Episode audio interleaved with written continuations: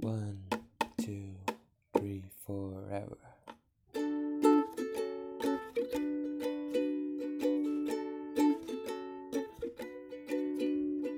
Hey, it's your birthday, and I decide to sing.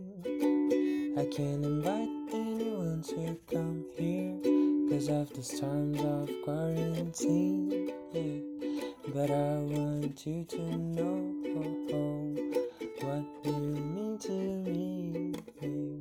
But I want you to know what you mean to me.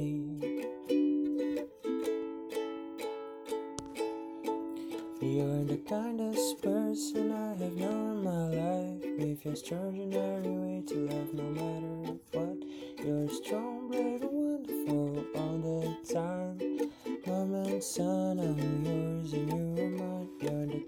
kindest person I have known in my life. With your extraordinary way to love no matter what.